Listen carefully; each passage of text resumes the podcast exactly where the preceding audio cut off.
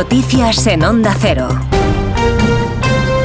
Buenos días. Galicia celebra hoy su jornada de reflexión en vísperas de las elecciones autonómicas de este domingo, en las que se elige al candidato que dirigirá la Junta durante los próximos días y tras el cierre de campaña, con llamamientos al voto útil. Los candidatos se toman hoy un respiro, dedican esta jornada de reflexión a la familia, los amigos y el ocio antes de enfrentarse al veredicto de las urnas. Los mítines de cierre de campaña se repartieron ayer entre A Coruña, donde cerraba el popular Alfonso Rueda, y Vox y Santiago de Compostela, que acogió los actos de la izquierda y también presencia de, líderes como Núñez Feijó, Pedro Sánchez y Yolanda Díaz, que arropaban así a sus candidatos. Veo más presidente que nunca Alfonso Rueda. Más presidente que nunca Alfonso Rueda. La caída de Rueda y de Feijó es como el cambio en Galicia, imparable. No hay cambio en Galicia si no entra a sumar.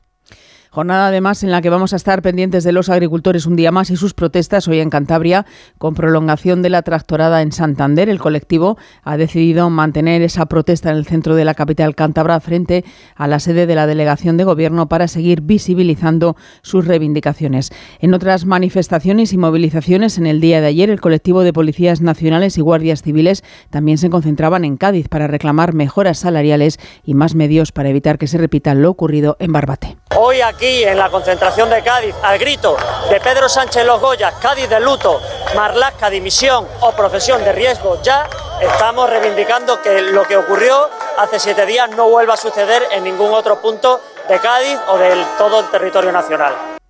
En el exterior, la comunidad internacional ha condenado la muerte del líder opositor Navalny, de 47 años, fallecido ayer en la cárcel supuestamente tras sentirse indispuesto. El Kremlin ha evitado pronunciarse, asegura que haya una investigación abierta, informa a Sun Salvador. La ONU ha pedido una investigación independiente y el secretario general de la OTAN, Stoltenberg, afirma que Rusia tiene preguntas muy serias que responder. Para la vicepresidenta de Estados Unidos está clara la responsabilidad del régimen de Putin.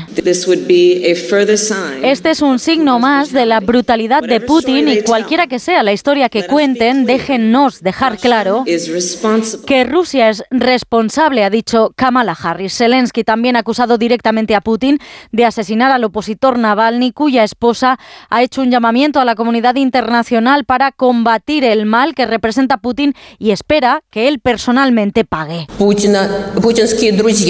Quiero que Putin y todo su entorno, los amigos de Putin y su gobierno, que sepan que tendrán que rendir cuentas por lo que le han hecho a nuestro país, a mi familia y a mi marido, y ese día llegará muy pronto. Por parte de España, en redes, Pedro Sánchez se ha manifestado conmocionado y ha mostrado sus condolencias a familiares y amigos del opositor fallecido. En Israel, además, se ha detenido a 100 personas acusadas de actividad terrorista en el hospital Gazati Nasser. Las fuerzas especiales continúan llevando a cabo una operación precisa y limitada en la zona que comenzaba el pasado jueves contra Hamas dentro del complejo médico y que está basada en informaciones de los servicios de inteligencia de las Fuerzas Armadas. De vuelta a nuestro país, en cuanto al tiempo, vamos a cambiar el paso porque seguimos con tiempo estable y anticiclónico este sábado. Mamen Rodríguez Astre. La única diferencia entre Galicia y el resto va a ser la precipitación. Caerá débil sobre los galaicos y serán dispersas en el Cantábrico, Pirineos, en el este de Cataluña y también en Baleares. Demás vamos a quedar bajo la influencia del anticiclón con tiempo estable y temperaturas en alza. Las máximas, porque las mínimas han bajado hoy y bajarán más mañana. 23 verán en Murcia, 21 en Sevilla y 16 en el interior, en Madrid, en Zamora o en Zaragoza. Terminamos con la previsión del tiempo. Más noticias en Onda Cero a las 10, las 9 en Canarias y en nuestra página web ondacero.es. Continúan con Cantizano.